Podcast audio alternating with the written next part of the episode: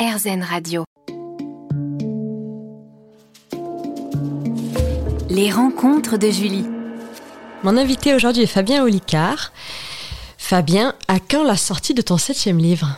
Le 4 mai 2023. Ah oui, c'est très bientôt. Oui, J'en sors un par an. Je suis un marathonien de l'écriture. Oui. Ben, je le tiens de Bernard Werber, dont on mhm. parlait tout à l'heure, qui a écrit 30 livres en 30 ans et, euh, et, et, qui, qui m'a toujours dit euh, tu t'en fiches des lancements. Il y en a qui marchent, il y en a qui marchent pas. Mhm. C'est le temps qui compte. Et je trouve ça assez juste. Donc euh, j'écris un livre par an, je, je me suis mis cette hygiène là et ça s'appelle euh, Votre projet, votre idée va devenir une réalité. D'accord. Euh, parce que s'il y, y a bien un truc qui me fascine dans le cerveau, c'est le rapport au temps, et j'avais écrit un livre là-dessus qui s'appelle Votre temps est infini. C'est un peu la suite. Il n'y a pas mhm. besoin d'avoir lu l'un pour lire l'autre, mais euh, votre idée va devenir une réalité. C'est un peu la suite parce que je suis fasciné par ça en fait. À la base, tout est une idée. Oui. Tout n'est qu'idée, donc l'idée c'est immatériel, c'est en dehors du temps, c'est dans du temps imaginaire. Et après, si tu mets toi de l'énergie, au sens littéral du terme, tu peux concrétiser ça. Tu vois, mhm. euh, toi par exemple, ton émission à la base c'était juste une idée, et aujourd'hui c'est des enregistrements, c'est de la diffusion, mhm. euh, c'est c'est des rencontres, etc. C'est fou, c'est né là-dedans quoi. Ça s'apporte à la visualisation créatrice? Oui, un peu? oui. entre guillemets, oui. Entre guillemets. Sauf que, ben, la plupart du temps, on laisse tomber nos idées. Parce que au moment où on l'a, on a un shot de dopamine, qui est une hormone endogène du cerveau euh, qui récompense, et donc on est très excité. On n'a pas encore visualisé qu'il va, qui, qui, qui, aurait des obstacles, qu'il faudrait persévérer, et donc on lâche un peu en cours de route. Et moi, j'ai lutté contre le côté procrastinateur que j'ai. Je remets les choses en lendemain. Moi, je suis un, hyper procrastinateur, mais abstinent. Euh, c'est-à-dire que j'ai mis des méthodes en place, des concepts qui sont basés sur mon expérience pour aller au bout des choses que je lance. Mhm. Et donc, j'ai voulu écrire un livre sur le sujet. Euh, J'y ai mis tout mon cœur. Donc, euh, comme chacun de mes livres, je ne sais pas s'il marchera ou pas. Tu vois, j'ai le temps, je te raconte vite fait l'anecdote. La première fois que j'ai voulu écrire un livre qui était un petit peu en dehors de ce qu'on attendait de moi, oui. c'était Votre temps est infini, justement. C'était mon troisième livre. Avant, c'était les livres sur le cerveau. Donc, mhm. on, attend ça d'un mentaliste. Moi, je vais voir mon éditeur. Je lui dis, j'écoute, je vais faire un livre sur comment aller au bout des choses. Il va pas marcher, je pense. Il me fait, explique-moi, j'explique le livre. Il me fait, non, on va se planter. Mais on va le faire. Si ça te fait plaisir, si tu as envie d'écrire ça, on va le faire. Donc, on le fait. Le livre se lance. Il se plante sans aucune surprise. Le premier mois est catastrophique par rapport à tous mes autres lancements.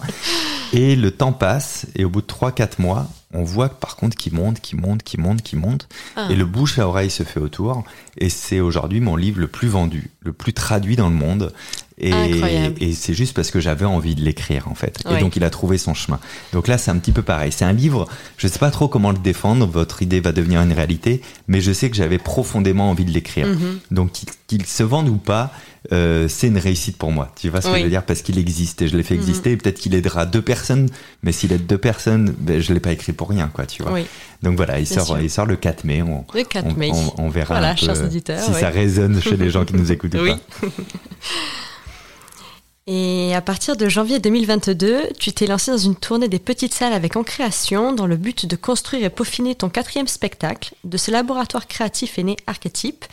Tu es actuellement en tournée avec ce quatrième one-man show qui allie humour, science et mentalisme. Selon toi, nous sommes tous mentalistes et tu le démontres en nous bluffant. Tu surprends, tu captives et tu fais rire à souhait tout en donnant des clés pour exploiter le potentiel de notre cerveau. Peux-tu nous présenter ce spectacle? En quoi diffère-t-il des précédents?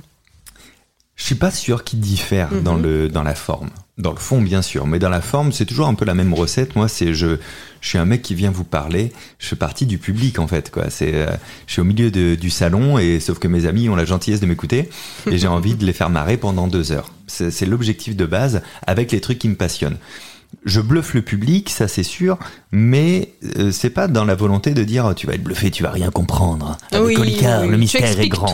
Oui, en fait, moi j'ai envie, euh, tu vois, de faire ce qu'on parlait tout à l'heure, que leurs yeux pétillent et qu'ils ressortent un peu plus curieux, qu'ils aient envie d'aller plus loin euh, que ce qu'ils ont vu. Et dans le divertissement, les, les mammifères apprennent à travers le jeu. Donc plus on se marre, plus ils retiennent de choses. Mhm. Et donc archétype là-bas, c'est de dire effectivement être mentaliste, c'est avoir un cerveau et s'en servir. A priori, vous avez tous un cerveau, vous en servez, et je vais vous donner les différents types de mentalistes qui existent selon moi, et c'est un prétexte ça pour parler des différentes manières de se servir de son cerveau. Et la promesse du spectacle, c'est qu'à la fin, tout le monde connaîtra son archétype, Oui. mais la promesse est en vrai plus, plus large parce qu'en fait, on est un peu tout ce que je présente, tu vois, Mhm. du- durant le show. Donc, euh, donc voilà, on va parler du mentaliste de scène, celui qui prend de la place, qui essaye de bluffer, de parler fort, de faire des blagues, du mentaliste qui sait tout sur tout dans Wikipédia. le quotidien.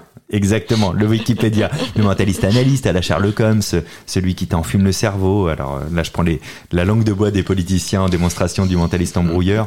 Mais, euh, mais voilà, c'est un prétexte pour naviguer dans ces styles de mentalisme. D'accord. La grande chose qui fait peut-être la différence avec les autres spectacles, c'est ce que j'avais commencé à entamer avec Singularité, le spectacle précédent, c'est de me dire de quoi je veux parler. Et tu Mhm. sais, c'est pas si simple cette question. Parce que tu sais vite répondre à qu'est-ce qu'il faut faire pour que ça marche auprès des gens, mais être le plus sincère possible de quoi j'ai Oui. envie de parler de moi. De, oui, tiens, tu vois, parler de moi, c'est un, lapsus révélateur, mais voilà, Qu'est- qu'est-ce que j'ai envie de donner, donc j'essaye d'être de plus en plus sincère dans mes shows. Je te remercie Fabien. Merci beaucoup. On vous donne rendez-vous dans un instant pour la fin de cet entretien sur RZN Radio. Les rencontres de Julie. Mon invité aujourd'hui est Fabien Olicard, mentaliste, showman, auteur, vidéaste. Fabien, comment te prépares-tu émotionnellement et physiquement avant un spectacle? Moi, avant un spectacle, en fait, j'ai mille vies. Donc, avant un spectacle, je suis en loge, j'ai transformé mes loges en bureau et je travaille. Mhm. Jusqu'à l'heure du dîner, 18h30, parce que je mange après, avant les spectacles, pas après. Je suis un des rares artistes qui mange avant. Oui. Parce que je trouve que quand on mange après, on va jamais se coucher, sinon. Donc, euh, ça me. Et puis, euh, il faut, il faut de. Tu vois, il, il faut de l'énergie sur scène, quoi. Il faut, il faut du sucre lent, il faut, tu sais, je suis très pragmatique, moi, tu vois. Il me faut un peu Oui. de lipides, un peu de glucides, un peu de machin. Mhm. Pas d'alcool, euh, tu vois, il faut que je sois en pleine capacité. L'alcool, c'est bien, c'est rigolo, ça désinhibe. T'es très bon sur scène. Le problème, c'est qu'il y a que toi qui le sais. Le public est pas au courant que t'es bon parce que lui, il voit un truc qui est moins bon que d'habitude. Donc, donc j'ai une hygiène de vie comme ça. À partir de 18h30, Mhm. je mange, etc. Et après, je me marre. C'est vraiment le truc. Je suis avec la même équipe depuis toujours. C'est des gars qui sont des amis de La Rochelle à la base. Euh, je suis très loyal en amitié. Et donc là, on, on, on fait des débiles. Il n'y a pas d'autre mot, quoi. On fait n'importe quoi. Et, et le spectacle commence avant, tu vois. Ça, me- Oui. ça me permet un peu d'oublier ce stress montant dont on Mhm. parlait tout à l'heure. Et, euh, et 5-10 minutes avant, après, faut plus me parler. Voilà, c'est terminé les blagues, c'est terminé Mhm. tout ça. Et je me mets derrière le rideau. Faut que j'entende le public rentrer en, en salle. Faut que je sois déjà un peu sur la scène, tu vois.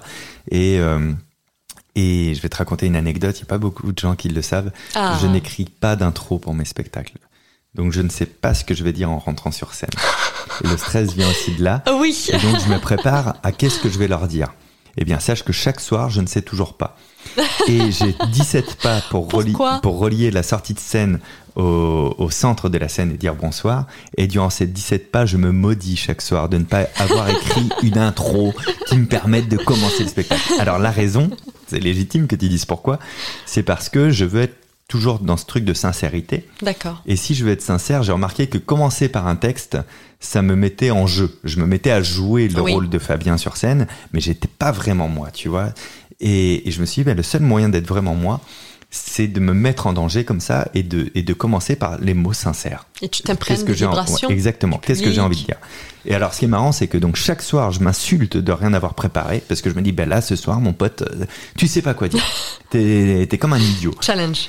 Et chaque soir, je trouve un truc à dire. Parce qu'en fait, une fois que je suis fou. le public et que j'ai dit bonsoir, il y a un truc à dire, il y a un truc qui se passe, il y a un truc Oui. qui s'est passé aujourd'hui, il y a, tu vois, le, le- C'est chaleureux. la dernière date, j'étais là, mais j'ai j'ai rien à dire ce soir et tout. Et, et c'était, euh, on était où? C'était la toute dernière. Euh, on était à Strasbourg. J'ai fait bonsoir Strasbourg. Bon bah écoutez, je suis content d'être là. J'avais rien d'autre à dire. Et j'ai enchaîné par parce que c'était pas gagné en fait.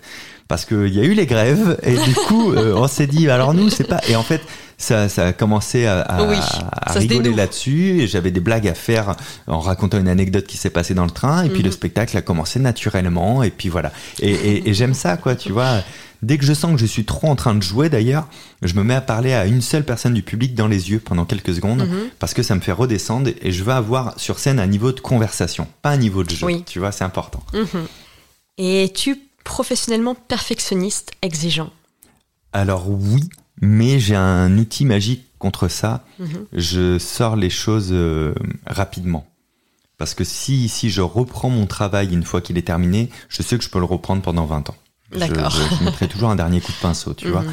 Euh, donc j'essaie de, de, mettre la plus grande qualité possible, mhm. la qualité dans la forme, ça c'est important, tu vois. Mes vidéos depuis toujours, elles sont réputées pour être qualitatives à l'image. C'est Loïc chez moi qui est garant de cette qualité d'image au tournage, au montage, etc.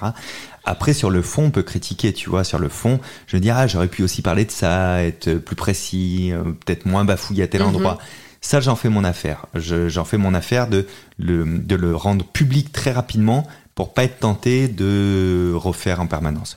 tout ce que j'ai décidé de reprendre, en fait, vous le connaissez pas, c'est jamais sorti au final parce que je suis jamais satisfait et, et, du coup, ça tombe dans les oubliettes. Donc, je suis perfectionniste au moins dans la forme mhm. et dans le fond, j'admets d'être imparfait et j'admets d'avoir besoin d'évoluer dans le temps et je suis persuadé que c'est en, en forgeant qu'on devient forgeron. Tu vois, donc. Euh, je te remercie Fabien d'avoir passé ce moment en notre compagnie et je rappelle que tu es actuellement en tournée dans toute la France jusqu'en juin pour la première saison avec ton quatrième one-man show Archetype qui allie humour, science et mentalisme. Tu seras à la salle Pliel le mercredi 22 novembre. Mon anniversaire. Ah C'est le cadeau que je me fais. Ton anniversaire. Ah, c'est beau, c'est beau. Donc me laissez pas seul. et je rappelle également que ton septième livre va sortir le 4 mai prochain et il s'intitulera votre idée va devenir une réalité. Quelle mémoire, elle est incroyable. Merci Fabien. Merci beaucoup.